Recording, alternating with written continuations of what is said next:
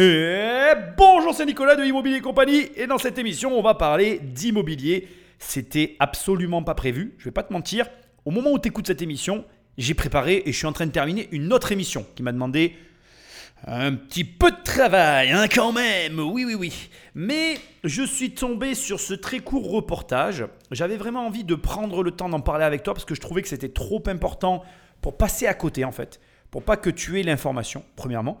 Deuxièmement, parce que c'est vrai que voilà, on commence l'année et quand même, bon, l'immobilier au départ, c'est quand même mon sujet. Et bon, voilà, écoute, euh, je pense que c'est quand même normal que je te fasse une mise au point, autre qu'une vidéo, parce que là, vraiment, voilà, je vais prendre le temps de parler de ces sujets-là. C'est pas une émission prédiction, c'est plus une émission dans la continuité des lives que je fais à côté, de tout ce que je peux dire, etc. sur le sujet de l'immobilier. Je t'invite ben, juste à en prendre connaissance et bien finalement à, voir et à comprendre tout ce que je t'explique depuis un certain temps. Si jamais tu n'écoutes pas mes conseils ou que tu me découvres ou j'en sais rien, enfin bref, que tu tombes là-dessus, il faut que tu comprennes que je pense, et je vais oser le dire pour une fois, que tous ceux qui auront écouté mes conseils depuis le Covid, en fait, depuis qu'il y a eu le premier confinement, je fais des lives et je m'y tiens et ça fonctionne plutôt pas mal. Et je, vais oser le dire, mais je pense que ceux qui ont suivi les conseils de ces lives ont gagné de l'argent et vont gagner beaucoup d'argent dans les semaines, dans les mois, dans, dans, les années qui arrivent. Parce que je vais pouvoir un petit peu voilà, te donner mon opinion sur la suite, etc. Tout en n'étant pas des prédictions, on est bien d'accord.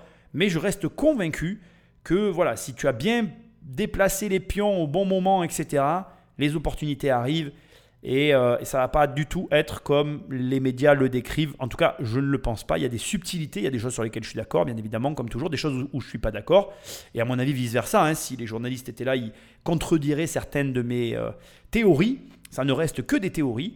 Et au demeurant, ben voilà, c'est un peu l'idée de cette émission, c'est de, venir appuyer finalement un discours que j'ai depuis plusieurs mois, voire plusieurs années, et qui doit, pour moi, euh, voilà, vraiment s'ancrer dans ta tête et te permettre de prendre les bonnes décisions dans les, comme je te dis, voilà, mois et années qui arrivent.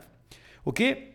Avant d'attaquer, euh, comme d'habitude, prends le téléphone d'un ami et abonne-le sauvagement à l'émission ou alors laisse-moi des étoiles et un commentaire là où tu écoutes le podcast parce que c'est ce qui m'aide le mieux euh, à référencer l'émission. Et je ne vais pas te faire tout un laïus. Actuellement, il y a des promotions sur mes formations. Donc je t'invite à aller sur immobiliercompagnie.com. De toute façon, quand tu cliques sur formation, il y a directement la promotion qui apparaît. C'est l'occasion pour toi si jamais tu veux rejoindre l'aventure. Voilà, tu vas sur immobiliercompagnie.com. Dans les formations, il y a des promotions. C'est valable jusqu'au 20 février, 19 février au soir, 20 février au matin, enfin bref, tu m'as compris. Et donc, n'hésite pas à franchir le pas. Moi, je te dis à tout de suite. Pourquoi? Parce que généralement, quand tu rentres dans la formation, je t'appelle pour ben, justement t'orienter dans le programme qui a un certain volume. Et donc, euh, à partir de là, ben, on discute toi et moi et on avance. Allez, sans plus de transition, émission très sérieuse, euh, vraiment sur des sujets que, encore une fois, j'aborde depuis des mois, des années, depuis le matin du premier confinement, depuis qu'on vit tout ça ensemble. Donc, c'est juste une continuité, mais sur le fond d'un reportage qui, à mon sens, doit être entendu par tous les investisseurs, par toutes les personnes qui veulent aller d'une manière ou d'une autre dans l'immobilier, même pour ta résidence principale. Bref, on y va. Après deux années records, le ciel s'assombrit sur le marché de l'immobilier, à Paris comme dans toute la France. Le nombre de transactions a reculé de plus de 4% et les prix s'inclinent eux aussi pour la première fois depuis 10 ans. Alors bien évidemment, je ne suis pas d'accord avec ce qui vient d'être dit. Alors oui, si, attention, c'est vrai que le marché immobilier euh, entame une décroissance qu'on a ressentie sur la fin de l'année. Ça n'est pas une décroissance naturelle, elle est impulsée par, d'une part, et c'est un point hyper important, les choix politiques qui influencent la politique de crédit des banques vis-à-vis des particuliers. Donc c'est vraiment important de le comprendre, mais tu le savais déjà. En gros, entre les normes de la HCSF, entre les contraintes que les banquiers, les contraintes auxquelles sont confrontés les banquiers et de l'autre côté, on y oppose les hum, contraintes environnementales, la loi climat qui s'applique dès à présent sur les biens immobiliers. C'est l'effet cumulé de ces deux éléments qui à faire baisser les prix du marché. Ça part d'une volonté, d'abord, il faut quand même le savoir, hein, les hommes politiques veulent que le marché immobilier baisse, sauf que, et je vais pouvoir le développer correctement dans l'émission ici, malheureusement, je ne pense pas qu'ils y arrivent. Juste pour que tu aies, je ne vais pas euh, rentrer dans des chiffres, d'accord, euh, euh, précis parce que je les ai devant les yeux, mais ce n'est pas mon objectif. Mais en gros, l'année record, ça a été 2019, puis ça a baissé, puis c'est remonté, puis là, ça tend à rebaisser. Mais même si, comme c'est dit ici dans le reportage, ça venait à baisser de 4, 8 ou même 10%, ça n'absorberait pas la hausse de 30% qui a eu lieu suite à l'effet du Covid. Ça, je veux que tu l'entendes. Il y a des marchés immobiliers en France qui ont enregistré une hausse supérieure à 30% des prix de l'immobilier. Donc quand tes biens ont monté de 30% et qu'on les fait rebaisser de même 10%, là on est à 4% pour l'instant, est-ce qu'on peut réellement parler d'une baisse? On est même loin de la correction en fait. Donc pour moi, là on parle de correction, on, comment je vais dire, on a tendance à aggraver la situation journalistiquement parlant, sauf que malheureusement, je te le dis comme je le pense, la baisse euh, à laquelle on devrait s'attendre n'a pas encore eu lieu malheureusement. Et je dis malheureusement parce que même pour moi, ça serait le moment de faire des affaires à ce moment-là, et ça ne l'est pas. Mais tu vas voir que malgré tout, même si je pense qu'il va y avoir des affaires, ça ne va pas se passer comme tu l'imagines. Bon, ça c'était, on va dire, la première partie de ce que je voulais te dire par rapport à ce qui vient euh, d'être précisé ici. Maintenant, il y a une autre partie qui me dérange, c'est que ils ont raison de préciser que Paris baisse, mais Paris baisse depuis le Covid en fait pour une problématique structurelle de marché. Et ils ont tort quand ils disent comme tout le reste de la France. Ça n'est pas vrai. Actuellement, le marché immobilier a connu et connaît toujours une profonde modification des désirs de marché, à savoir qu'il y a énormément d'habitants de grandes villes qui, justement, ne veulent plus habiter dans des grandes villes en rapport au confinement. Alors le confinement date un peu. Au vu de la situation actuelle aussi, je parle là par contre sanitaire, j'ai des gros doutes sur le fait que les gens redoutent un nouveau confinement. Ça, je ne le sais pas, mais c'est une impression personnelle. Et surtout, si tu veux, et je le comprends très bien, on a aujourd'hui une tranche de la population qui, à un moment donné, était hésitante et qui aujourd'hui ne l'est plus du tout parce qu'ils savent exactement ce qu'ils veulent. Et de quoi il s'agit? Il s'agit de maisons avec jardin, avec extérieur, en dehors des grandes villes. Et on a vraiment une espèce d'adoption généralisée de ce modèle qui crée sur ce type d'habitation un phénomène d'augmentation du prix, de rareté et de désir que l'on ne retrouve pas sur d'autres produits. Et ça se, voilà, ça s'impacte et ça se retrouve à tous les niveaux. Locatif, achat, revente, donc acheter euh, pour vivre à l'intérieur, mais aussi au niveau des demandes de financement qui sont beaucoup plus orientées sur de la maison. Alors, je ne suis pas en train de dire qu'il n'y a pas de vente d'appartements, c'est parce que je dis, ça se vend toujours, mais bien évidemment, un appartement sans extérieur n'a plus le même attrait. Et ça, tu peux le tourner dans tous les sens que tu veux, c'est euh, la réalité à laquelle le marché se confronte aujourd'hui. Ce qui est un élément aussi très intéressant par rapport à la loi climat qui n'est pas assez répété, puisque ça vient en opposition avec la restriction de libération des terrains à la construction, qui se raréfie et qui tend encore plus ce marché.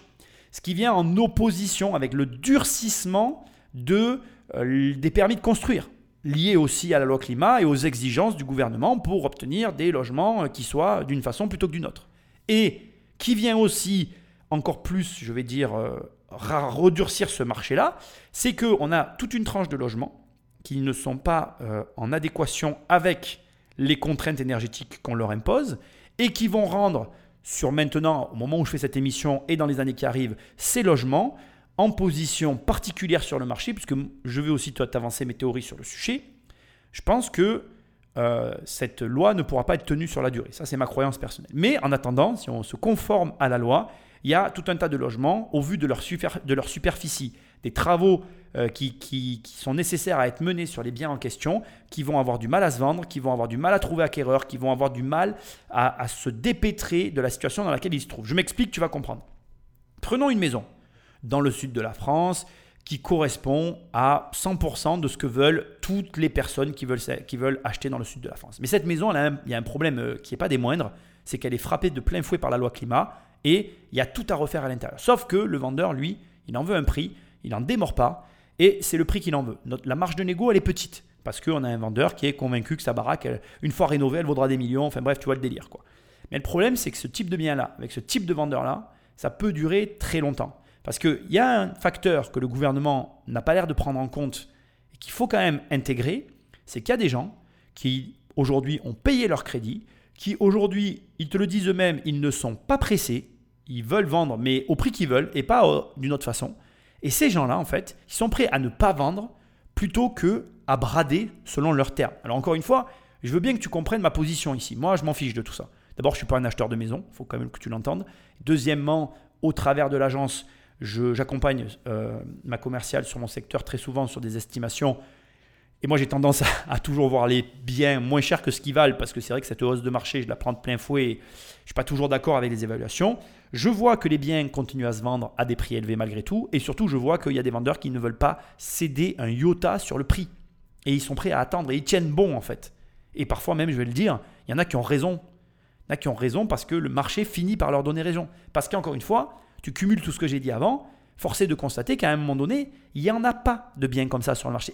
Et, on tend à ce qu'il y en ait de moins en moins.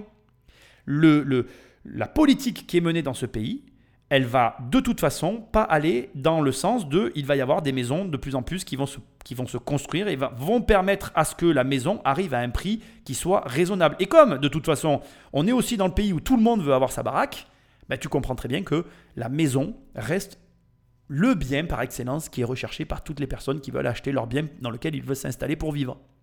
Ce qui m'amène maintenant à un effet de marché aussi qui est tout à fait logique, c'est que, bien évidemment, à contrario, on a des biens comme des appartements sans extérieur en plein centre-ville qui sont peu ajourés, qui aujourd'hui sont boudés par les acquéreurs. Ce qui va faire qu'il y a plusieurs effets qui se coulent à ce marché-là. Enfin, plusieurs effets qui se coulent. Il n'y en a pas deux, hein, il y en a plusieurs. Donc il y a, il y a plusieurs effets, plusieurs conséquences finalement à tout ce dont je suis en train de te décrire. Alors, premièrement, ça c'est un point qui, est propre à tous les marchés, c'est que du coup, il va y en avoir pour tous les goûts. Ça c'est quand même le point positif. C'est que les personnes qui vont avoir peu d'argent, elles vont pouvoir acheter des biens qui vont être boudés, délaissés, mis de côté par bon nombre de personnes parce que les biens ne correspondront à personne et que du coup, ben, j'espère en tout cas que euh, les petits, euh, les, petits, les petits portefeuilles vont pouvoir retrouver des petits prix. Il y en a toujours en France, il y en aura toujours. C'est ce qui crée de l'attrait sur notre pays. Et ça reste des budgets qu'il faut regarder parce que je pense, en tout cas c'est mon opinion, je pense qu'il y a des coûts à jouer en France sur ces budgets-là. Il y a très peu de pays dans le monde aujourd'hui où tu peux acheter. Alors si, dans le monde il y en a, mais en Europe, il y a très peu de pays où tu peux encore acheter des biens à 30 000, 40 000, 50 000 euros. Moi, je prends toujours cet exemple.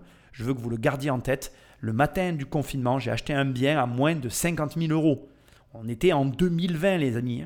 Hein. 2020, je ne sais pas si tu réalises. Donc ça, c'est des trucs, euh, va voir en Suisse, si tu peux trouver un bien comme ça, même quelques mètres carrés, ça n'existe pas. Et je ne te parle pas du Luxembourg et je ne te parle pas de, plein de, de pays d'Europe où ces prix-là n'existent pas. Tu trouves encore ces prix en Espagne, je répète tout ça depuis des mois et des mois sur la chaîne, mais ça n'existe pas. Ok? Donc ici, la première partie, je ne suis pas d'accord avec eux. Les grandes villes baissent en tarifs parce que les prix qui étaient atteints étaient trop hauts, parce qu'il n'y avait plus les touristes, parce que les acheteurs étrangers n'étaient plus là, parce que fermeture des frontières, parce que Covid, parce que euh, vaccination. Les raisons sont multiples. Mais ces acheteurs-là n'étaient plus là. Et d'ailleurs, je suis obligé de te reparler de ces acheteurs parce qu'ils n'étaient plus là, mais ils sont de retour. Ce qui veut dire que, encore une fois, j'ai une question à te poser et je veux que tu y répondes en toute sincérité. Si un Américain achète une maison en France, est-ce que tu penses que le DPE, il en a quelque chose à foutre? Est-ce que tu penses que un Américain qui achète une maison en France, qui a un DPE de merde, et qui achète cette baraque pour vivre à l'intérieur, et qui va la rénover ou pas d'ailleurs, est-ce que tu penses que ça va l'impacter? Parce que l'impact des lettres sur les logements est essentiellement ciblé pour les investisseurs, les gens comme toi et moi. Mais Demain, tu achètes une maison qui est classée F, tu vis à l'intérieur, il n'y a personne qui va venir te dire euh, tu habites dans un endroit insalubre. D'ailleurs, tu peux vivre dans une maison insalubre. Donc, cette lettre, cette notation, cette méthodologie pour contraindre les gens à rénover, elle ne va finalement impacter que les personnes qui abordent l'immobilier sous l'angle de l'investissement. Mais si ces investissements en question sont en fait pas des investissements, mais des résidences secondaires ou des logements dans lesquels on va de temps en temps pour aller à Paris, pour aller à Nice, pour aller à Lyon. Eh bien, je suis désolé de te le dire, mais là encore, l'acheteur étranger reste sur le marché.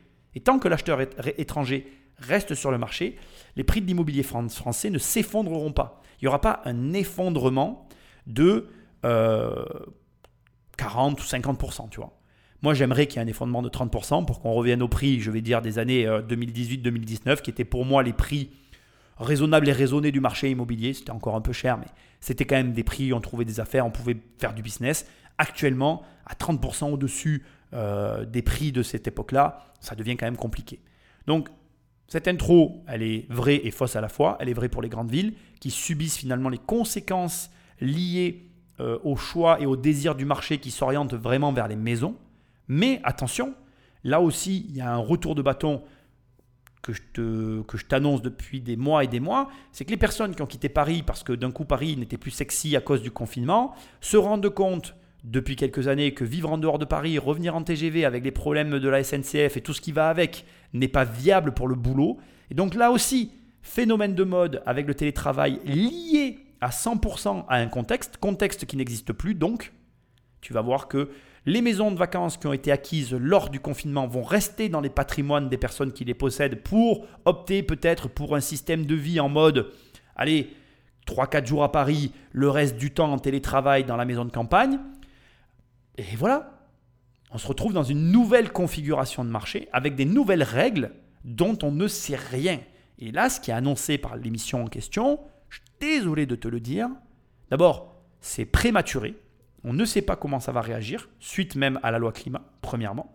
Et deuxièmement, il y a euh, une contre-tendance actuellement qui va encore venir influer de nouveau cette année le marché parisien, le marché des grandes villes, je pense à Lyon, je pense à Nice, je pense à Marseille, je pense à toutes ces grosses villes où il y a eu un ras-le-bol lié à ce confinement, qui malheureusement, dans ces grandes villes-là, il y a du travail, et malheureusement, donc, on, est obligé de travailler.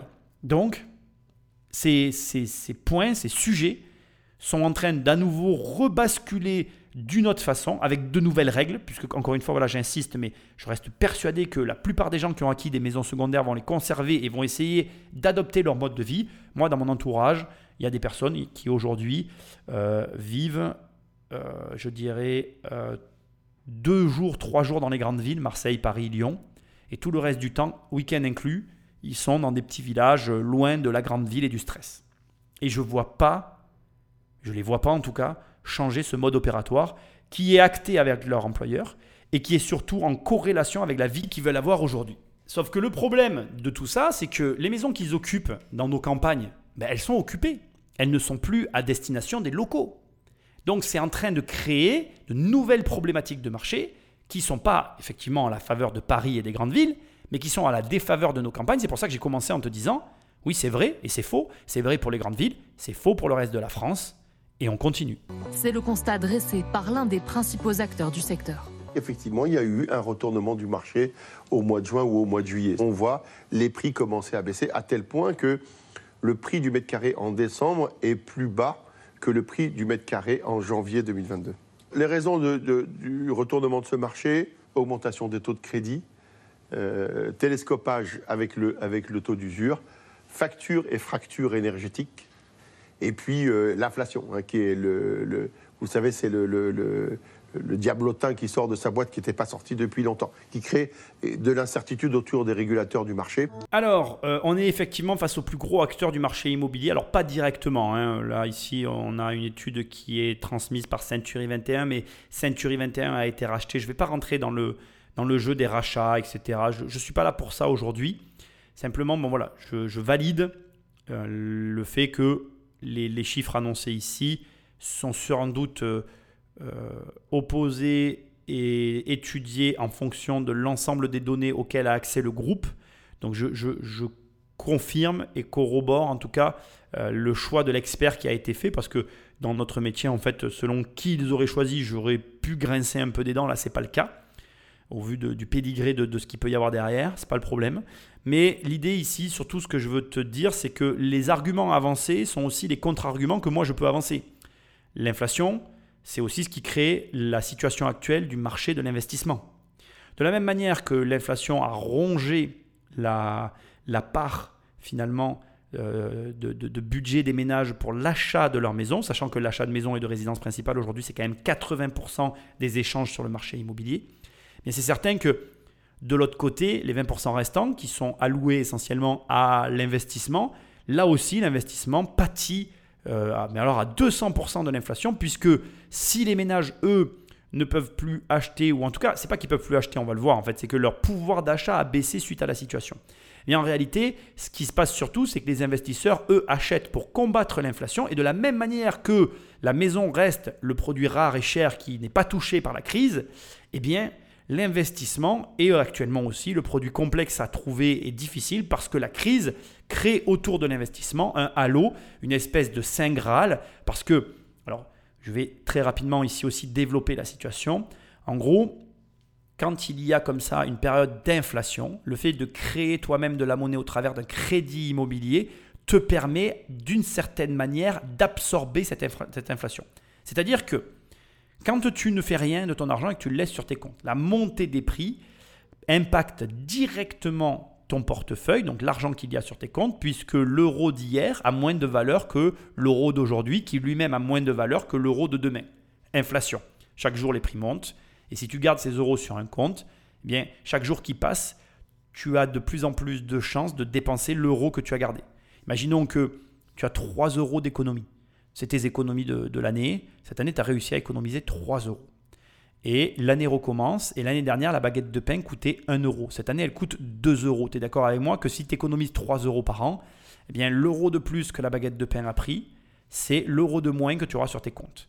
Et si tu donnes l'argent aux commerçants, ben, tu l'as plus pour toi en fait. Ça, c'est l'inflation. Mais si de l'autre côté, tu as fait un crédit sur une baguette, la baguette, elle est à toi aussi, mais tu as un crédit en même temps, ben, tu as créé 3 euros que tu n'avais pas en fait. Donc finalement, tu comprends que le crédit te permet d'obtenir des euros que tu n'aurais pas sur quelque chose bien, qui s'ajoute à ce que tu as déjà en fait. Et ça, ça peut te sauver littéralement. Hein. Bon, l'exemple que je t'ai pris, il est extrêmement simpliste, hein, on est d'accord. Mon but ici, c'était de te faire comprendre le mécanisme rapidement et à l'oral, parce que bon, j'ai pas de tableau devant moi pour te l'expliquer autrement. Surtout, je veux que tu entendes que les arguments mis en avant sont les contre-arguments que moi j'amène sur la table. Et encore une fois, tu te rends compte que ça n'est pas aussi simple que de dire le marché immobilier va baisser. Ça n'est pas vrai. Quand tu vends un immeuble, tu ne vends pas une maison. Et donc, tu peux très bien avoir le prix de ta maison qui baisse et le prix de ton immeuble qui augmente. Tu suis mon raisonnement? Ce qui veut dire que sur un marché, il y a plusieurs sous-jacents. Il y a plusieurs petits marchés qui se décomposent et qui ne réagissent, eux, pas de la même manière que le marché principal. Alors certes, voilà, on est encore une fois bien d'accord, c'est le marché principal qui donne le là. Et fatalement, si tout ton marché s'effondre, même le marché de l'immeuble qui est demandé finira par lui aussi être impacté et s'effondrer avec le reste du marché. C'est finalement la loi du groupe. Mais, indépendamment de tout ça, c'est important que tu prennes conscience de ce qui est en train de se passer, de la façon dont ça se passe, parce que en fonction de ce que tu es en train de faire comme mouvement, ben, tu n'es pas impacté de la même manière. D'ailleurs, il faut qu'on soit tout à fait franc, il est évident que si tu as un immeuble qui est classé C ou D, et que si tu as un immeuble qui est classé F, mais on est aussi d'accord que la vente de ton immeuble ne va pas se passer de la même manière. Pourquoi? Tout simplement parce que, première cas de figure, tu as une bonne note, bien, tu sais que ton client va avoir des facilités pour avoir son prêt, tu sais que ton client va avoir aussi de la facilité pour louer, il n'aura pas de problème locatif, tu vends quelque chose qui est fonctionnel, qui peut être mis à nouveau sur le marché locatif, pas de souci, on signe, ça roule, il n'y aura pas de problème. À l'inverse, tu as des biens immobiliers locatifs qui sont classés F, tu vas galérer. Il y a un dernier élément qui a été donné ici aussi, donc la situation des crédits, la difficulté d'obtention des prêts. Je vais faire écho à ma formation, mais là, vraiment, ce que tu es en train de vivre actuellement, le rapport que tu vas entretenir avec ta banque et avec l'obtention des crédits est 100% lié à ta manière de travailler. Moi, je le dis sans aucun problème. Je suis très serein pour mes élèves qui travaillent sur ma méthode. Ma méthode qui n'est pas appréciée de manière générale parce qu'elle est, quand on la regarde, euh, quand tout va bien, on se dit bon, le mec est quand même un peu excessif parce que bon, j'ai une façon de travailler l'immobilier et surtout au niveau des crédits qui est un peu excessive quand le marché se porte bien. Sauf que l'avantage de ma méthode, c'est que comme actuellement le marché se porte mal, si tu continues de l'appliquer, tu continueras d'avoir tes crédits. Et c'est exactement ça en fait qui est important. C'est un message que je veux te faire passer qui a pour moi, mais alors le plus de valeur. Quand moi j'ai fait de l'immobilier pendant des années, tu le retrouveras dans mon livre Devenir riche sans argent. Un matin, je me suis réveillé, il y a eu la crise financière, je ne pouvais plus acheter, je ne pouvais plus faire de crédit bancaire. Je me suis retrouvé aux arrêts total, c'était la, la dèche totale, je ne savais plus comment j'allais faire, mais parce que j'étais à cette époque-là comme tous les mecs du web, en mode tout est beau, tout est joli, on y va, on réfléchit pas. Je ne, je n'envisageais pas en fait qu'il pouvait y avoir un, retournement de marché. Je n'avais jamais travaillé mes dossiers de manière à me demander si le marché était facile ou difficile. Enfin, je m'étais posé aucune question. Finalité, je me suis pris le mur et pendant 2-3 ans, j'ai vraiment galéré pour comprendre quoi faire et comment le faire pour à nouveau obtenir des crédits. J'ai perdu entre 2 et 3 années. 2 et 3 années. À raison de 2 à 3 achats par an, c'est des centaines de milliers d'euros que j'ai perdu en fait. Et ça, je veux que tu l'entendes, que tu l'inscrives dans ton crâne, etc. C'est pas le tout d'arriver à avoir un crédit, c'est pas le tout d'arriver à avoir de crédit. Le tout, c'est de savoir si la façon dont tu obtiens des crédits, c'est une façon qui est duplicable, répétable en toutes circonstances. C'est vraiment important ce que je suis en train de te dire. Hein. Ce n'est pas des conneries. Hein. Et ça, tu peux le retransposer à tous, les, à tous les modes de ta vie en fait. Si ce que tu fais n'est pas reproductible en période difficile, ben arrête de le faire. Ça ne sert à rien. Ce que tu dois faire doit être répétable et reproductible tout le temps. Parce que tu ne dois jamais t'arrêter. Parce que si tu t'arrêtes, tu meurs. C'est aussi simple que ça.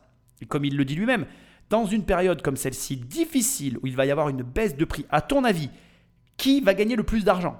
Quelles sont les personnes dans l'année, dans les années qui arrivent, qui vont gagner le plus d'argent sur le marché qui se prépare devant nous? Ce sont les personnes capables d'acheter. Donc je te pose une question très simple. Est-ce que tu penses que tu es capable d'acheter ou est-ce que tu penses que tu ne l'es pas? Si tu es capable d'acheter, parfait, continue à faire ce que tu fais, prépare-toi, ça arrive. Si tu n'es pas capable d'acheter, forme-toi. Ma formation est en promotion, prends des formations, démerde-toi, apprends. Mais apprends à travailler dans un marché comme celui qui est en train de se dessiner devant toi. Parce que la clé de ta réussite, elle va se jouer maintenant. Il va y avoir des opportunités. Ces opportunités, il y a ceux qui vont les saisir et puis il y a ceux qui ne vont pas les saisir. Choisis ton camp, mais tu sais déjà lequel de ces deux camps et celui qui va se retrouver avec le plus d'argent ensuite. Il ne faudra pas que tu viennes te plaindre. Quand j'entends des gens qui me disent il n'y a plus d'ascenseur social, les gars, l'ascenseur social, il est en train d'arriver. Dans quelques mois, tu vas entendre le ding-dong, ça s'ouvre. Il n'y a que ceux qui vont rentrer qui vont prendre le gâteau. Soyez prêts. Mais ne sois pas prêt en mode ça va arriver du jour au lendemain. On ne s'attend pas à une crise qui va frapper de plein fouet. Je pense, et je veux quand même que tu l'entendes, que ça y est, le mur, on se l'est pris les actions ont dévissé, les marchés ont dévissé, la crypto s'est crashée. Le crash, on se l'est pris en pleine face, plein fer dans ta tête. Maintenant, le marché va commencer à continuer à, charger peut-être encore un peu, il va commencer à avoir des remous et des problématiques il va y avoir une baisse significative, ça va se faire comme ça au fil de l'eau, tu vas, ça va arriver sans que tu t'en rendes vraiment compte en même temps. C'est à toi d'avoir les yeux et les oreilles ouvertes sur le marché. Tu dois travailler ton sujet, suivre les immeubles, regarder les biens qui reviennent à la vente, faire des propositions, visiter, avoir une stratégie, avoir des dossiers de prix qui soient bien montés, avoir tout ce qu'il faut. Encore une fois, voilà, j'insiste, c'est pas parce que ma formation est en promotion, c'est parce que tu dois être prêt. C'est maintenant qu'il faut travailler. C'est maintenant. Et tu sais, le plus drôle dans cette histoire, c'est que c'est maintenant qu'il va falloir sortir de l'argent, que les gens vont avoir encore peur d'en sortir. Ça me fait penser au Covid. Pendant le Covid, les gens, ils étaient là, oh là là, mon argent est en banque, j'ai peur qu'on me prenne tout, C'était déjà trop tard en fait. Mais là, ça va être la même chose. Les gens, maintenant, il faudrait qu'ils se préparent. Là, tu vois, c'est le moment de suivre des, des, des, formations, de lire des livres, de se préparer, parce que ça va arriver et les gens ne seront pas prêts. Et encore une fois, comme la dernière fois, je te dirais fais ceci, fais cela. Il y a ceux qui vont faire et puis il y a ceux qui ne feront pas. Je vais quand même te donner un chiffre. Hein parce que je pense pas trop me tromper, je suis quand même vraiment au contact de mes élèves et de ma communauté. Je dirais que sur 100 personnes qui m'écoutent, c'est un chiffre bateau hein, que je te donne, je n'ai pas de notion du nombre de personnes qui m'écoutent, mais sur 100 personnes qui écoutent mes conseils, je dirais qu'il y en a moins de 10 qui les suivent. Et je vais te dire un truc, les moins de 10 qui les suivent, ils ont des résultats de fou en fait. Alors moi je suis très heureux de ça. Tu vois, il y a encore euh, aujourd'hui, il y a quelqu'un qui m'a dit que grâce à moi, il avait réussi à vivre de ses loyers. Donc je suis ravi. Moi quand j'entends ça, je suis heureux parce que ça, le peu qui y arrive, ça me rend heureux. Mais ça te montre que il y a des gens comme moi qui te le montrent, qui te l'expliquent, qui te le disent. Et, là, et toi, tu es là et tu réfléchis. Mais continue de réfléchir. Tu as raison, hein, réfléchis pendant que moi je passe à l'action et qu'après tu te diras un jour Ah oui, mais toi, tu as de la chance. Non, j'ai pas de chance en fait. Pose ton cerveau, apprends. En fait, pourquoi on insiste sur la connaissance? Parce que le processus de l'action, il est toujours le même. Premièrement, il y a quelque chose qui te fait te dire peut-être que je devrais faire ceci, peut-être que je devais faire cela. Tu te poses une question. C'est la première étape. Tu te poses une question sur un sujet. Deuxième étape, tu vas devoir atteindre un niveau de connaissance suffisant pour enclencher la troisième étape qui est l'action. Donc première étape, je me pose une question. Deuxième étape, j'atteins un niveau de connaissance suffisant. Troisième étape, je passe à l'action. Quatrième étape, le résultat. Si le résultat est bon, je me pose une nouvelle question plus ambitieuse. Je vais récolter plus de connaissances. Je repasse à l'action et je retourne dans le cercle. Donc là, je te mets devant ton nez un questionnement qui n'est plus un questionnement, c'est une affirmation. Là, il va falloir que tu rentres sur le marché. Voilà. il n'y a pas de, il a pas de blabla quoi. il va falloir rentrer. Ok?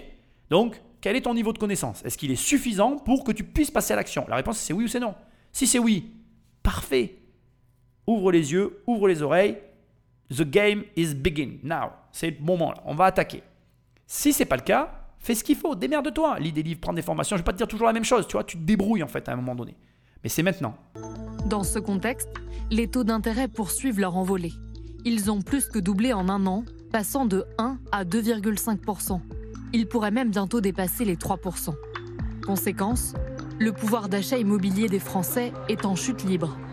D'après une étude, avec les mêmes capacités d'emprunt qu'en 2019, on peut acheter aujourd'hui 52 mètres carrés à Angers. C'est 42 mètres carrés de moins. Au Mans, on perd 41 mètres carrés de surface, même tendance à peu de choses près au Havre et à Toulon. En moyenne, le pouvoir d'achat immobilier des Français a chuté de 20 mètres carrés en à peine 4 ans. Un marché de l'immobilier grippé, devenu presque inaccessible aux jeunes acheteurs depuis plus d'un an.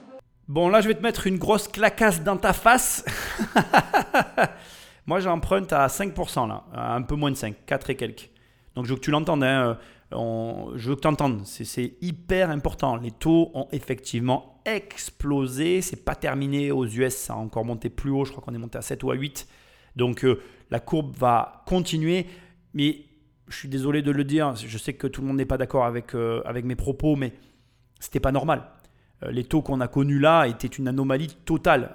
Peu importe après la façon dont on va réfléchir sur le sujet.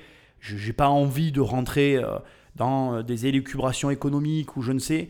Euh, je veux juste que tu entendes que pour moi, en tout cas de mon opinion, il n'y avait rien de normal dans un taux à 1%. Quoi. Tant mieux pour ceux qui en ont profité, tant mieux si tu as signé des prêts à ce montant-là, mais ne te voile pas la face. Et puis de toute manière, tout ça n'est qu'une balance en fait. Quand les taux sont bas, les prix sont hauts.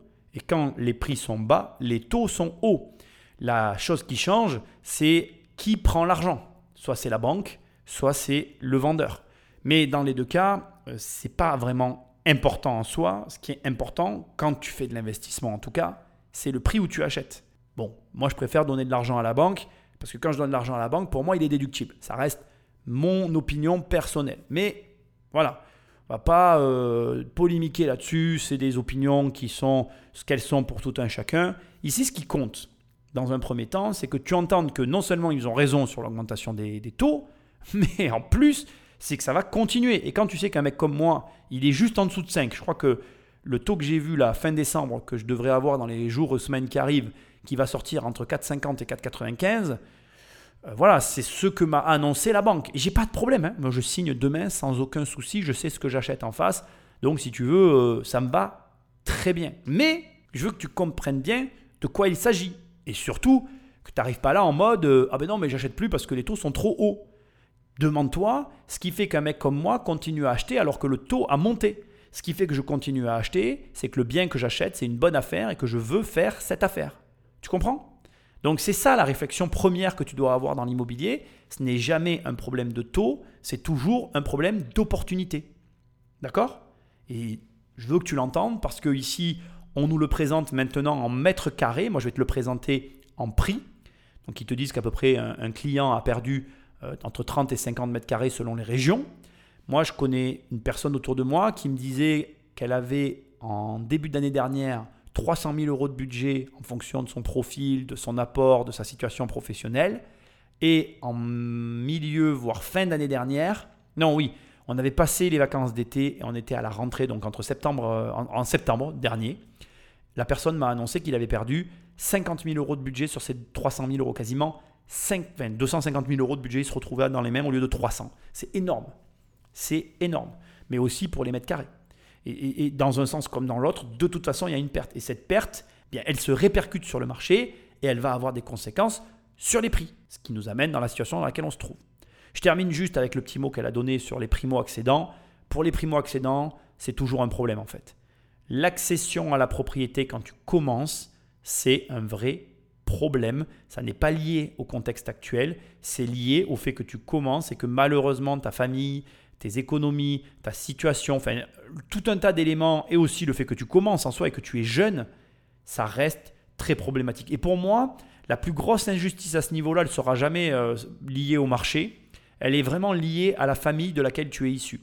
Les gens qui sont issus de familles, on va dire, aisées, avec un certain profil bancaire, auront toujours des facilités à acheter, et ce, qu'importe la situation de leur enfant, alors qu'à l'inverse, les familles qui ont, même qui travaillent d'ailleurs, hein, mais qui ont un profil bancaire ne serait-ce que classique, ben celles-ci, elles auront toujours des difficultés. Et pour moi, le, le débat qui est amorcé ici, c'est un faux débat. En tout cas, ce qui est mis sur la table est un faux débat parce qu'on a l'impression, quand on les écoute, que c'est lié au marché, alors que pas du tout.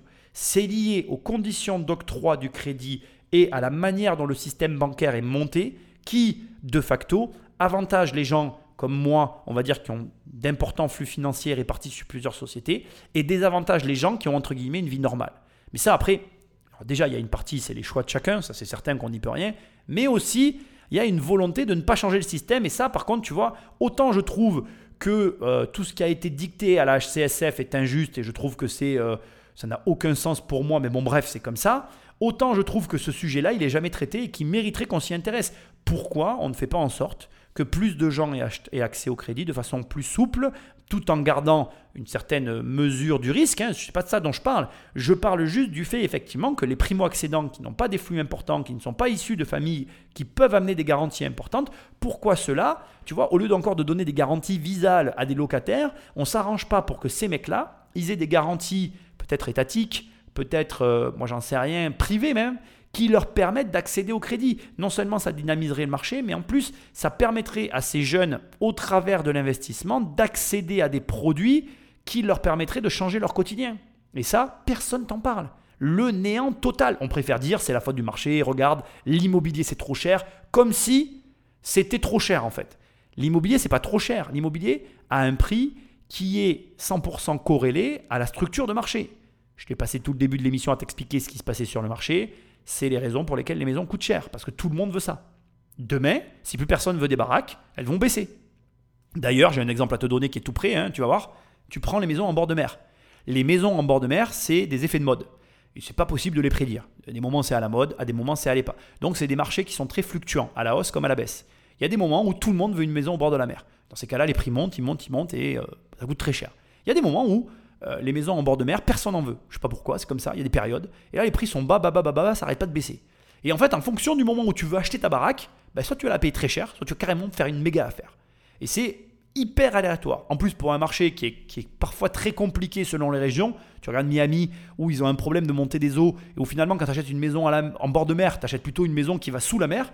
Je vais envie de te dire que voilà, il y a vraiment, comment je dirais, euh, c'est quand même assez amusant de voir tout ça, de voir comment ça fonctionne et de voir comment en France, on a cette tendance d'ailleurs qui est, euh, qui est ironique on va toujours rejeter la faute sur le marché alors que c'est jamais la faute du marché. Le marché, lui, il ne fait que réagir finalement aux tendances qui lui sont impulsées. Et d'ailleurs, j'insiste parce que je pense que tu l'as compris, je pense qu'actuellement on est dans un marché qui est illisible et c'est pour ça que je pense que personne ne peut te prédire l'avenir du marché qui arrive parce que d'un côté, il y a des mesures restrictives, climatiques, complexes qui sont initiés sur ce marché et qui vont venir le casser d'un côté, mais qui créent de façon totalement imprédictible des anomalies. J'insiste avec mes maisons, mais pour moi, les maisons actuellement, elles sont en train de subir une anomalie de marché total. Bref, qui font qu'on ne sait pas vraiment où on va. Et je te l'ai dit, et je vais en parler encore tout à l'heure, j'insiste, je te tease la fin, mais c'est ça. Je ne pense pas qu'ils puissent tenir les, leur loi climat sur le long terme pour une raison évidente, c'est qu'il n'y a pas assez de logements dans ce pays, malgré tout et que ben, il faut loger les gens quoi. Il y a trois biens qui peuvent correspondre à ta recherche. Concrètement, j'en ai un dans le 12e puisque ta recherche est vraiment liée au centre de Paris. Thibault Lafitte a multiplié les recherches pendant deux ans. Malgré un salaire confortable et un CDI, son dossier était systématiquement retoqué à cause de critères très sélectifs. J'ai un apport euh, qui est quand même assez important, c'est-à-dire que je peux apporter euh, à peu près les, frais de notaire, donc en 25 000 euros environ. mais je sais qu'il y a certains dossiers, certaines personnes qui ont des apports un peu plus conséquents et donc du coup qui ont tendance à être, à être privilégiés pour pour les vendeurs, pour certains biens qui, moi, m'intéressaient et donc euh, qui me sont un peu passés sous le nez. Je suis vraiment désolé de ce que je vais faire, tu vas pas m'aimer, mais euh, je suis pas satisfait de ce que j'entends non plus. Ça me dérange de dire ce que je vais dire, mais 25 000 euros, c'est pas du tout un gros apport, c'est un tout petit apport sur un projet immobilier. Il faut savoir aussi que là, on a un acheteur, un primo-accédant, pardon, qui est dans la banlieue, enfin, qui est dans l'intramuros parisien, où on a une concurrence féroce sur des apports qui sont parfois conséquents. Ce que tu ne mesures pas et que moi je côtoie au quotidien, c'est que même sur des prix élevés, il y a de l'achat cash en immobilier. Et 25 000 balles en IMO, je suis désolé de te le dire, mais c'est nada, walou. C'est, ça n'a, je veux pas dire que ça n'a aucune valeur, c'est, super en soi. Le paradoxe, il est là d'ailleurs. C'est que c'est super en soi en, tant que primo-accédant, surtout en plus s'il a réussi à se constituer lui-même ce capital. C'est génialissime, c'est une grosse somme parce que quand tu sais que tu commences de zéro et que tu dois la constituer, donc ça veut dire que le mec a un très bon comportement financier, etc. Mais la problématique, c'est qu'il est sur un marché où, d'abord, premièrement, il y a de l'argent. Deuxièmement, il se confronte à, comment je dirais, à toutes les personnes. Ça aussi, il faut que tu l'entendes. On a trop tendance à l'oublier. L'immobilier, c'est la confrontation directe avec un marché mondial. Et oui, Paris, c'est mondial. Alors encore plus Paris qu'ailleurs. Mais de toute façon, de manière générale, tu es quand même en confrontation directe avec un marché mondial. Pourquoi je dis ça? Parce qu'il n'y a rien qui empêche demain un mec qui va dans le Larzac avec toi, qui veut acheter une baraque, qui lui dit Moi, je suis un Anglais et je travaille à la City et j'achète la maison cash. Et toi, tu es un local, tu dis Ah, ben, c'est la maison à côté de celle de ma grand-mère, je voudrais la récupérer parce que sentimentalement, je pourrais faire une seule et même baraque, ce sera super. Mais le vendeur, lui, vu la situation, il va dire bah, écoute, désolé garçon, c'est très bien ton projet, je comprends très bien. Hein. Moi aussi, j'ai habité là, je connaissais ta grand-mère, ça me fait beaucoup plaisir, etc. J'aimerais vraiment te la vendre, mais tu fais un crédit. L'anglophone, l'étranger, lui, il amène l'argent comptant, j'ai vendu et c'est réglé. Et c'est ça la problématique aujourd'hui euh, du marché immobilier, c'est qu'on est en concurrence les uns avec les autres et que nous n'avons pas tous les mêmes moyens. Et que quand tu arrives avec ton dossier, tu passes par un agent immobilier, je peux t'en parler puisque j'ai une agence immobilière. Nous-mêmes, on est sensible à ça aussi. On ne va pas orienter le vendeur, mais le, vendeur va nous demander notre avis. Il va nous dire, OK, vous avez deux offres, c'est les deux mêmes. On va partir de ce principe-là, c'est encore plus simple. Et il va nous dire, OK, qu'est-ce que vous feriez vous? Nous, on, a toujours le même avis sur les ventes et on le vérifie avec les années.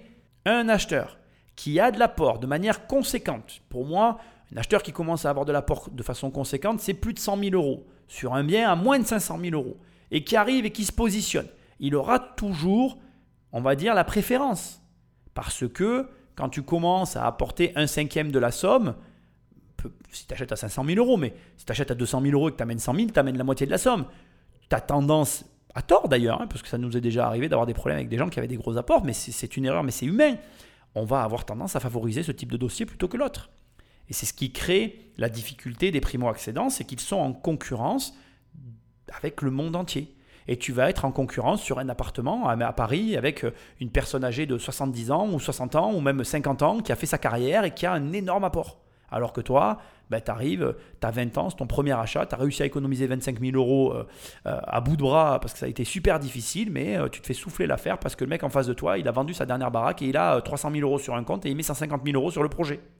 Mais je vais te dire un truc que tu vas encore moins aimer, ce qui fait que ça fait grincer des dents en France, que les gens sont pas contents, etc., etc., c'est qu'en fait en France on est tellement aidé sur tout.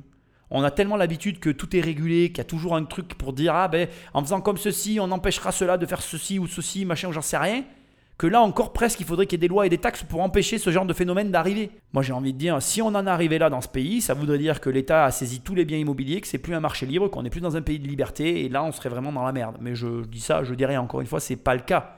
Mais j'espère que tu comprends que c'est la règle du business. C'est pour ça que on a tendance à dire l'immobilier c'est un, métier de requin. C'est pas parce que c'est un métier de requin, c'est un métier qui est libre. Et donc c'est à celui qui va être capable d'arriver à faire son trou qui va réussir à avoir les opérations. Et c'est comme ça et c'est tout. Et c'est dur. Et les jeunes ne sont pas préparés à ça. Ils sortent de l'école, les primo-accédants, ils ont eu leurs parents qui ont acheté euh, il y a pour certains il y a très longtemps de ça, ils n'ont pas connu des marchés comme celui-là, ils savent pas faire, et du coup ils n'ont pas de conseils. En plus, les jeunes, ils n'ont pas d'argent, donc ils veulent pas se former, ils veulent pas lire de livres, ils savent tout, enfin tu vois le délire, c'est compliqué. Donc, il faut que tu arrives à te dire que c'est un marché qui est difficile, mais qu'il faut que tu t'y intéresses, que tu apprennes. Alors, soit tu apprends à la dure sur le marché directement, soit encore une fois, bon, je ne vais pas te le répéter, formation, livre, etc. Tu te débrouilles, ça c'est ton problème. Mais il faut que tu acceptes les règles, que tu joues en fonction des règles et que tu saches et que tu entendes que c'est quand même possible. Moi, euh, de mes 20 à 30 ans, j'ai quand même pas mal galéré sur ce marché-là. Pourquoi? Parce que je vendais à des gens de tout âge et que dès qu'il y avait des gens qui me voyaient physiquement, ils n'avaient pas envie de croire qu'un jeune comme moi pouvait faire des opérations immobilières. Ils avalaient pas ça. Ils ça leur restait en travers de la gueule, tu vois. C'est pas grave en fait. Il faut juste que tu entendes que voilà, tu vas être confronté à tout âge, tout type de personnes.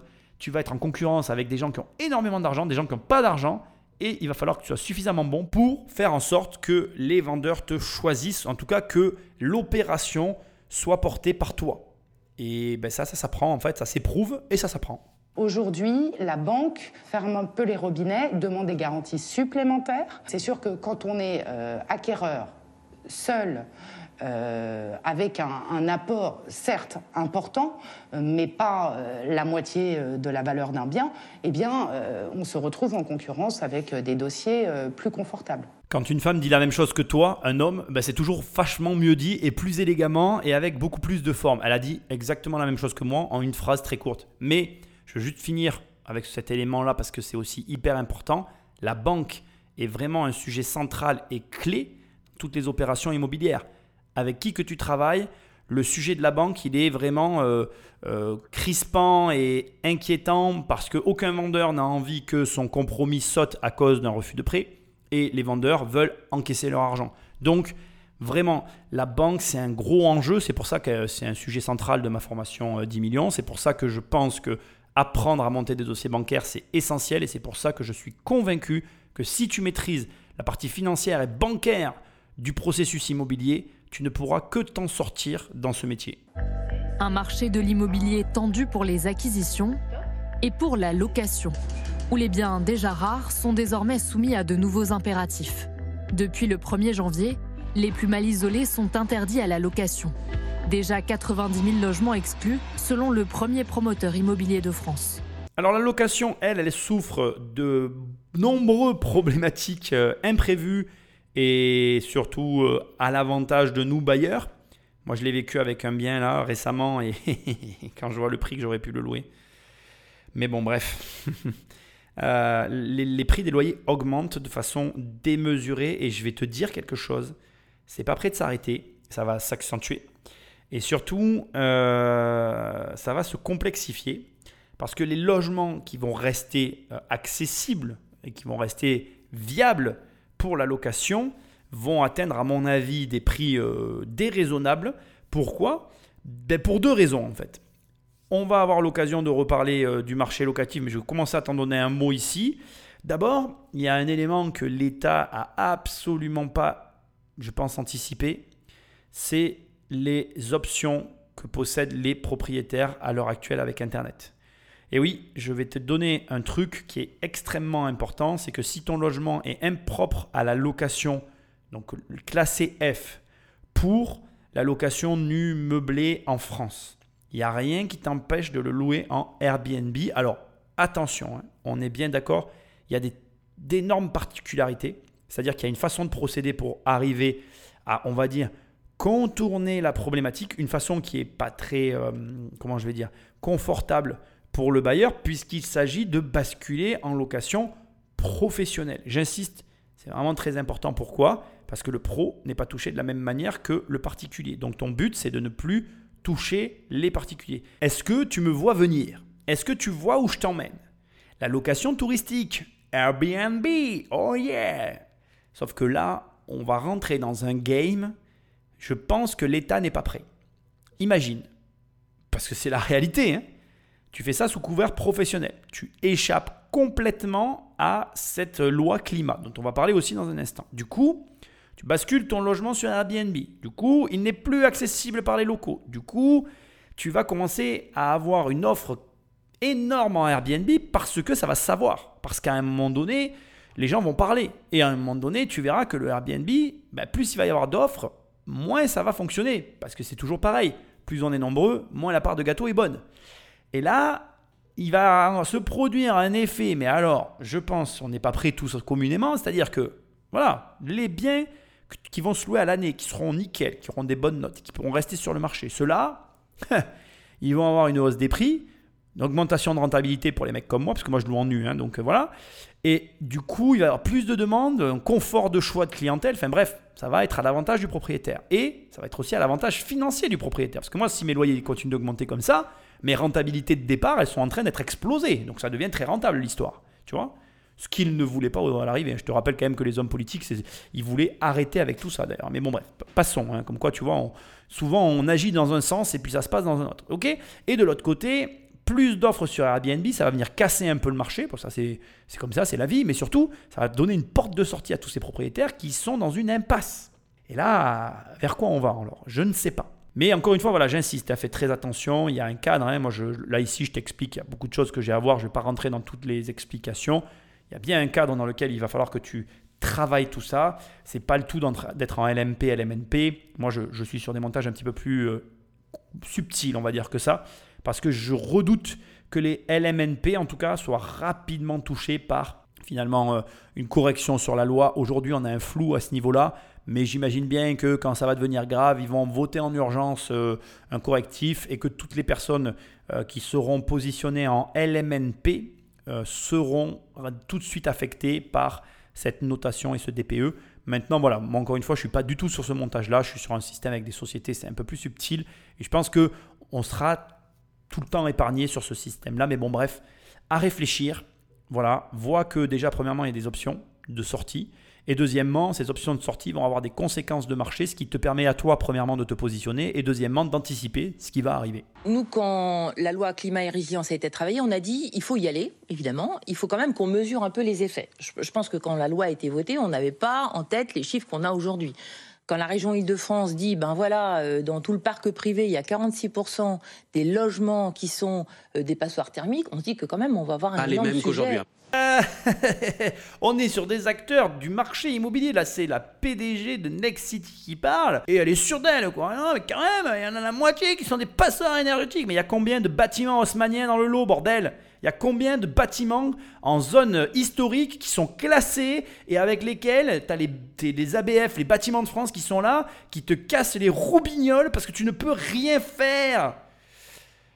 Ah là là c'est sûr quand tu t'appelles Next City, que tu construis des programmes neufs, tu te dis bon bah ils vont délaisser tous les appartements beaux du centre-ville, comme ça moi je vais leur construire des programmes neufs, ils vont tous me les acheter, ça va être nickel hein.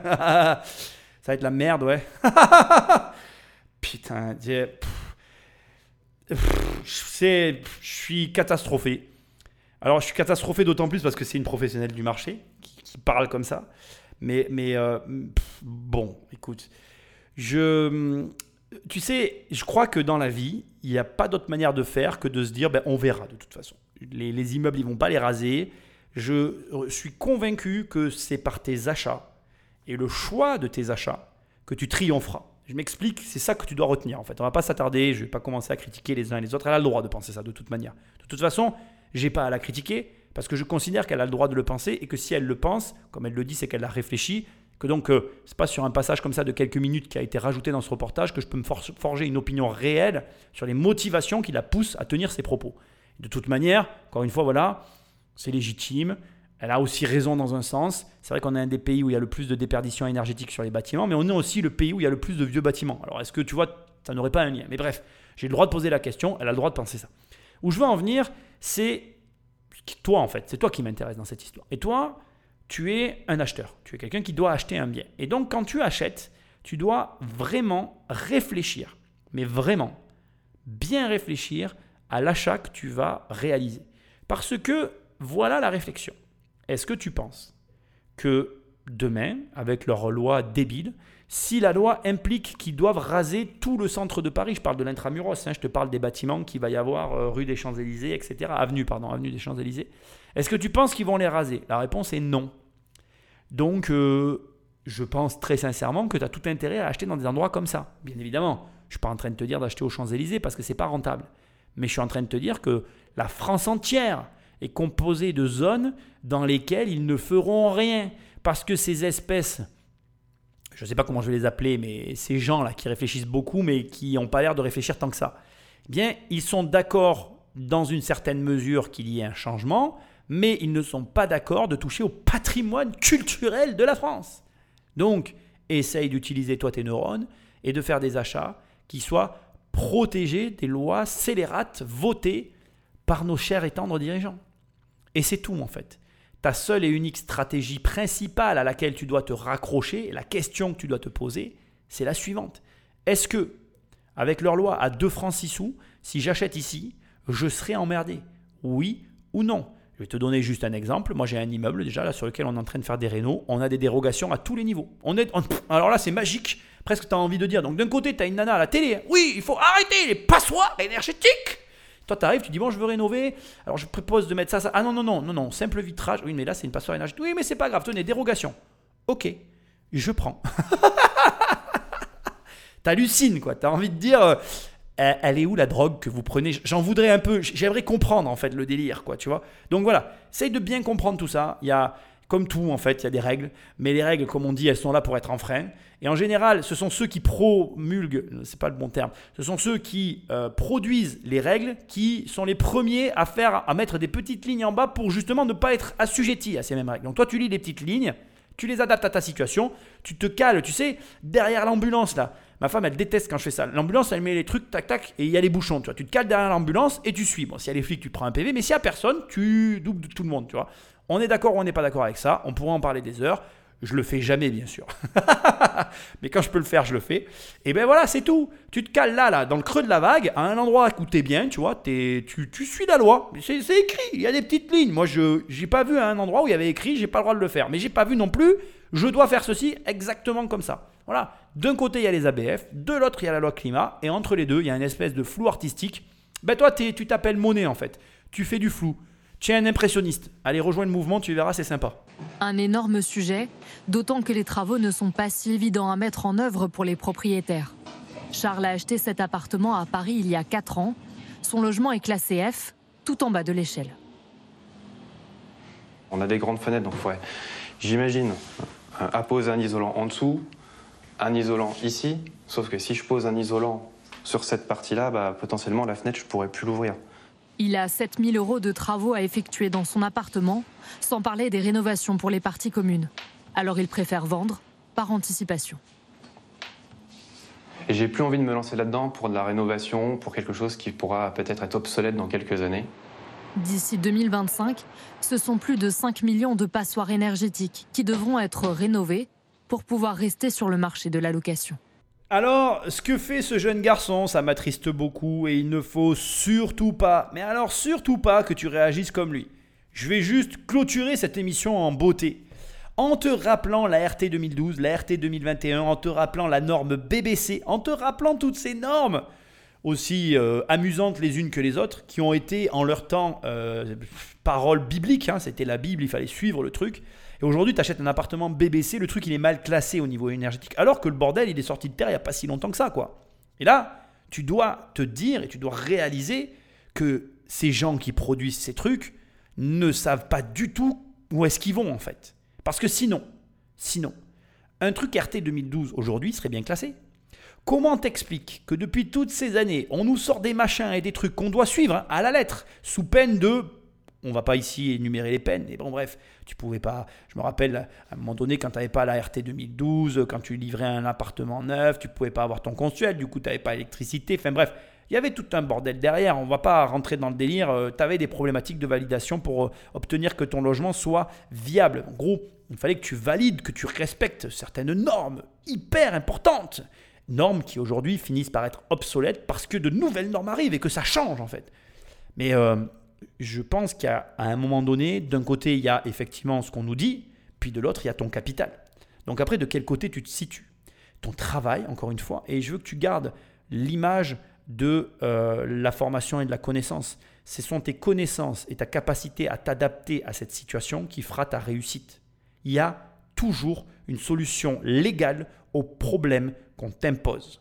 Et la réponse qu'il donne à la fin, qui est magistrale, qui consiste à dire je n'ai pas envie de me lancer là-dedans, très bien. En fait, ce que tu fais, c'est que tu t'assois, tu fais une liste de tout ce que tu ne veux pas faire et tu ne le fais pas. Et en parallèle, tu cherches des solutions qui concordent avec ta liste de souhaits. Et tu les trouveras.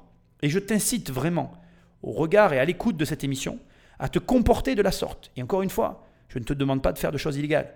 Je ne te demande pas d'agir de façon irresponsable et irréfléchie. Et oui, je sais que je t'ai donné une image rigolote avec l'ambulance, mais ce n'est pas ce que je te conseille de faire.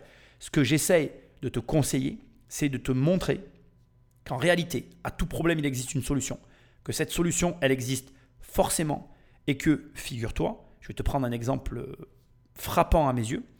Euh, grâce à une de mes mandataires qui m'avait soulevé un problème avec euh, la loi, avec le, la, comment on appelle, avec la réglementation des loyers dans les grandes villes, moi j'ai déjà trouvé la solution à ce problème. Il y a des solutions pour tout. En fait, tout est contournable parce que tu te rendras compte par toi-même, si tu fais des recherches, tu travailles tes sujets, tu vas te rendre compte que toutes ces personnes-là qui nous mettent des contraintes sur la tête, elles ne, se les imposent pas à elles-mêmes. C'est-à-dire que on nous exige à nous des choses que eux-mêmes ne s'exigent pas.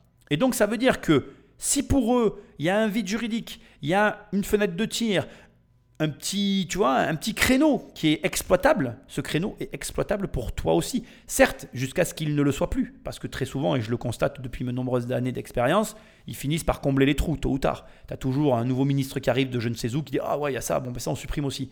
Mais en attendant, le temps où tu exploites, c'est le temps où tu gagnes. Donc, ok, tu l'as compris, si je fais cette émission pour un peu, on va dire, parler de 2023, l'année qui arrive, c'est une année très particulière. C'est une année où tu risques de devoir travailler que 6 mois, peut-être 8, grand max. Mais 6, euh, à mon avis, tu peux tabler sur 6 mois de travail en immobilier. Après, tu pourras aller à la plage, voyager, faire d'autres trucs. Et ce temps que tu vas avoir, qui est un temps très court, va falloir que tu exploites à fond le potentiel que tu as. Et il faut que tu aies un potentiel. Donc là, maintenant, toi qui m'écoutes, il n'y a que deux possibilités. Soit tu m'écoutes depuis très longtemps et tu es prêt et tu sais que voilà, tu as fait ce que je t'avais dit, tu as vendu ta maison, tu as vendu des biens, parce que ça fait à peu près deux ans hein, que je vous dis à tous de vendre. Tu as vendu, tu as de l'argent, donc tu es dans les starting blocks, tu vas dégainer, tu vas acheter. Nous, on achète encore, hein. on a encore des achats à faire et on aura fini. C'est aussi pour ça que ces derniers temps, on me demande mon patrimoine, etc. Mais tant que j'ai pas fini, j'ai du mal à dire, parce que tu vois, je n'ai pas fini en fait. Et bientôt, je vais avoir fini, bientôt, je pourrai me prononcer. Pour l'instant, c'est pas possible. Et donc, soit tu es dans les starting blocks, comme nous, comme d'autres qui m'ont suivi. Et dans ces cas-là, tu es en bonne position et tu boucles ton année qui va se boucler sous les six mois. Soit tu y es pas. Dans ces cas-là, il va falloir que tu prennes des mesures un peu plus radicales. Il va falloir que tu vendes vite parce que ça va potentiellement continuer. On va voir l'année comment elle va évoluer. Alors viens sur les lives, continue à suivre les émissions. Moi, je te tiendrai au courant des retours de marché que je peux voir, etc. Et je pense qu'il va continuer à y avoir des opportunités et on verra comment ça évolue. En fonction, on s'adaptera. Mais en tout cas, n'agis pas comme ce garçon. Ne sois pas fataliste, ne sois pas en mode je m'en débarrasse. Yvan, au bout de 4 ans, je pense malheureusement, alors il y a un élément que je veux dire quand même, je tiens à m'excuser, je ne connais pas sa situation, je ne connais pas l'appartement qu'il a acheté, je ne sais pas, je ne sais rien en fait. Donc j'ai un jugement qui n'est pas bien, je, je, veux quand même le dire. Mais je ne souhaite pas pour toi ce type de comportement-là parce que ça veut dire que tu n'as pas fait les choses correctement. Et je souhaite que tu les fasses correctement. Et les faire correctement, ce n'est pas le moment de vendre ce que tu achètes, c'est le moment d'acheter. Donc, autant ces deux dernières années, c'était le moment de vendre, autant là, on rentre dans une phase d'achat et il va falloir acheter. Et cette année, ça va être très court. Donc, sois rapide, sois prêt, sois euh, focalisé sur les marchés qui t'intéressent, œil ouvert, oreille ouverte, discute, parle, prépare-toi, va voir ton banquier. Tu as beaucoup de travail en ce mois de janvier. Je vais te donner des devoirs à la maison. On arrivera à la fin du mois de janvier, dans euh, environ, au moment où tu vas écouter cette émission, une vingtaine de jours. Sous ces 20 jours, il faut que tu aies un budget accessible. Il faut que tu saches combien tu peux emprunter à la banque. Il faut que tu aies une zone dans laquelle tu veux acheter. Il faut que tu aies un objectif d'achat. Et il faut que tu aies un objectif de revenu en corrélation avec cet objectif d'achat. Et cinquième point qui est sans doute le plus essentiel, tu vas devoir agir très vite. Si tu as écouté ce podcast, si tu suis ces conseils, tu gagneras de l'argent cette année. Rappelle-toi ce que je t'ai dit, la fin d'année, voyage et plage. Rappelle-toi, on aura l'occasion d'en reparler. Je termine en te rappelant que bien évidemment mes programmes sont en promotion sur immobiliercompagnie.com jusqu'au 19 février minuit, 20 février matin, un truc comme ça, tu vois. Et je te rappelle aussi, c'est quand même hyper important, que je vais faire des lives toute l'année pour couvrir la situation, comme je le fais maintenant depuis le Covid. Merci le Covid, ça aura été bénéfique. Laisse-moi des étoiles et un commentaire là où tu m'écoutes. Prends le téléphone d'un ami et abonne-le sauvagement, parce que ça me fait plaisir. Et puis moi je te dis à très bientôt dans une prochaine émission. Salut